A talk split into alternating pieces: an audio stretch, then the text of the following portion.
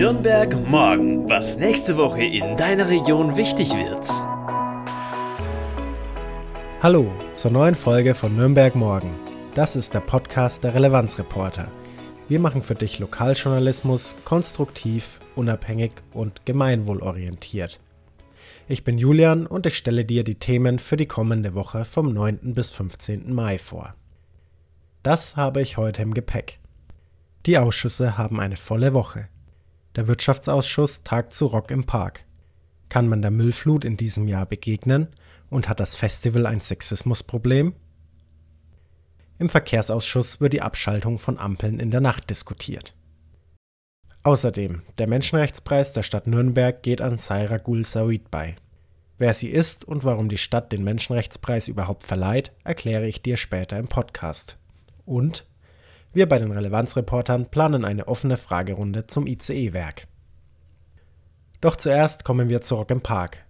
Drei Jahre ist es bereits her, dass das Festival das letzte Mal auf dem Zeppelinfeld stattfinden konnte. Wie in jedem Jahr zuvor sind auch damals über 70.000 Menschen auf das Gelände gekommen und mit ihnen leider auch viel Dreck und Müll, der allzu oft liegen bleibt. Laut dem Ordnungsamt der Stadt fielen 2019 186 Tonnen Müll an. Damit in diesem Jahr und auch in Zukunft nicht mehr so viel Müll übrig bleibt, haben die Grünen einen Antrag gestellt, der jetzt im Wirtschaftsausschuss diskutiert wird. Sie möchten Rock im Park umweltverträglicher sehen und so auch das Ansehen des Festivals in der Stadt erhöhen. Sowohl das Referat für Umwelt und Gesundheit der Stadt als auch die Argo Konzerte GmbH, die das Festival in jedem Jahr veranstaltet, haben bereits auf die Müllproblematik reagiert. Die Stadt hat nämlich einen Leitfaden für grüne, nachhaltige Events aufgesetzt. Der erste Punkt ist dort gleich die Abfallvermeidung. In den letzten Jahren wurde deshalb bereits ein Pfand auf Becher und Teller eingeführt. Außerdem gibt es den Umweltrocky. Das ist ein Preis für den saubersten Zeltplatz.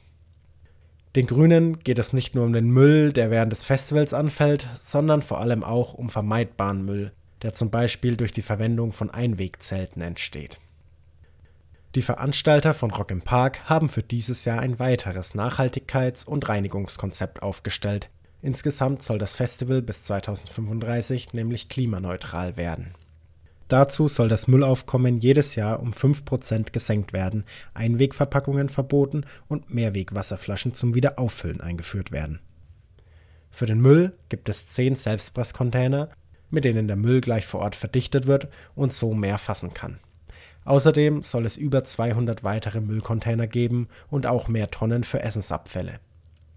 In der Vergangenheit gab es auch Probleme, weil der Müll nach Festivalende noch auf dem Gelände war. Falls du dich jetzt fragst, ab wann du in deiner Freizeit wieder selbst auf das Gelände kannst, die Entsorgung und Endreinigung soll dieses Jahr innerhalb von 48 Stunden nach Festivalende geschehen. Zurück im Park gibt es auch noch einen zweiten Antrag. Das Festival hat in der Vergangenheit nicht nur wegen des Mülls Schlagzeilen gemacht, sondern auch durch Sexismusvorwürfe. 2019 hatte es sechs Sexualdelikte gegeben. Außerdem Fälle von sexueller Belästigung und auch K.O.-Tropfen sollen auf dem Gelände eine Rolle gespielt haben. Die Veranstalter möchten deshalb in diesem Jahr alle Mitarbeiter mit einer Online-Schulung für das Thema sensibilisieren.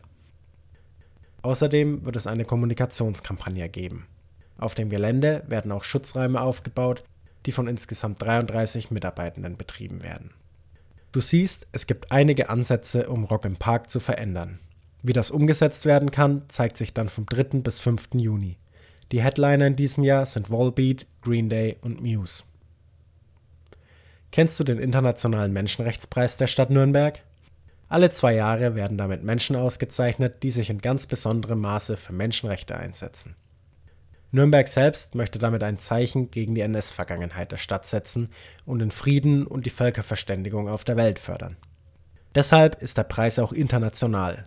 In diesem Jahr geht er an Saira Gul Said bei. Sie ist muslimische Kasachin und gehört dadurch einer ethnischen Minderheit in China an.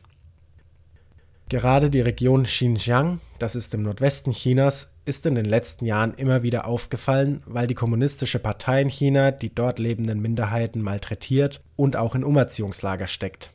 Insgesamt eine Million Menschen sollen in solchen Lagern gefangen gehalten werden, und auch Said Bai war zwischen 2017 und 2018 mehrfach in so einem Lager inhaftiert.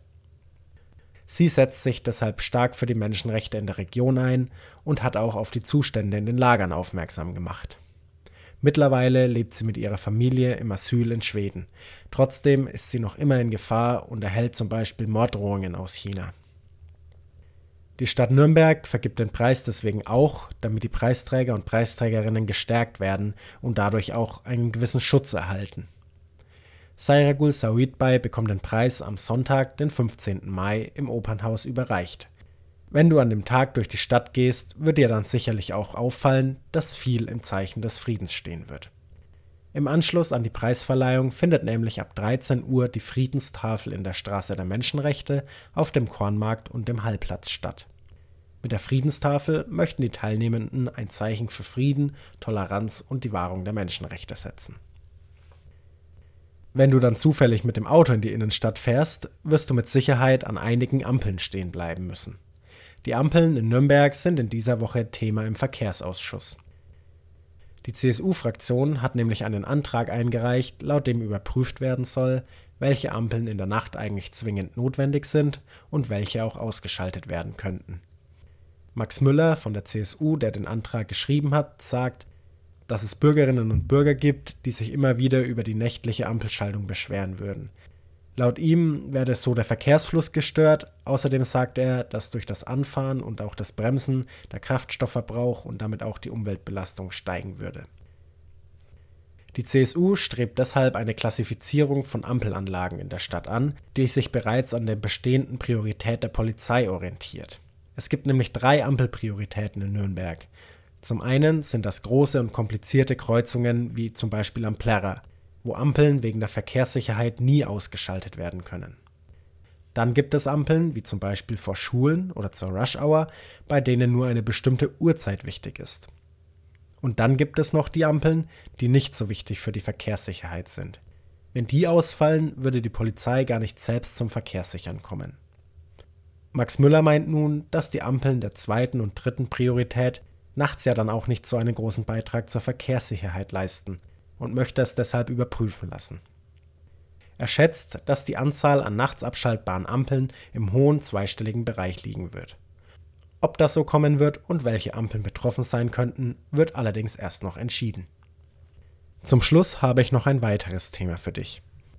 Meine Kollegin Lilian arbeitet an einem Artikel über die Rolle des Bannwalds und seine Bedeutung für die Stadt Nürnberg.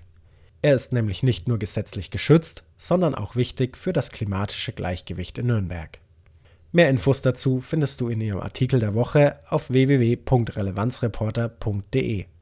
Um ihn und auch alle weiteren bisherigen Artikel der Relevanzreporter zu lesen, werde doch jetzt Mitglied unserer Community. Ab 8 Euro im Monat. Es gibt sogar eine Spendenbescheinigung, wenn du möchtest. Und noch ein weiterer Hinweis. Die Deutsche Bahn sucht für ihr geplantes ICE-Werk einen Standort in Nürnberg. Am 4. Mai ist das sogenannte Raumordnungsverfahren durch die Regierung von Mittelfranken gestartet. Auf deren Internetseite findest du die Dokumente. Den Link packe ich dir in die Show Notes. Die Meinungen zum ICE-Werk gehen weit auseinander, aber noch nie kamen sie gemeinsam in den Austausch. Wir bei den Relevanzreportern möchten das ändern und schaffen deswegen am Dienstagabend, dem 17. Mai, einen Raum für Austausch und Begegnung. Und auch du wirst, typisch Relevanzreporter, wieder all deine Fragen beantworten lassen können. Mehr Informationen zu unserer Veranstaltung folgen in der nächsten Ausgabe dieses Podcasts und im Newsletter. Beides findest du auf www.relevanzreporter.de. Für mich war es das heute schon. Ich freue mich, dass du zugehört hast und ich wünsche dir eine schöne Woche. Bis bald. Nürnberg morgen, ein Themenausblick der Relevanzreporter Nürnberg. Konstruktive Lokalnachrichten zum Mitgestalten auf www.relevanzreporter.de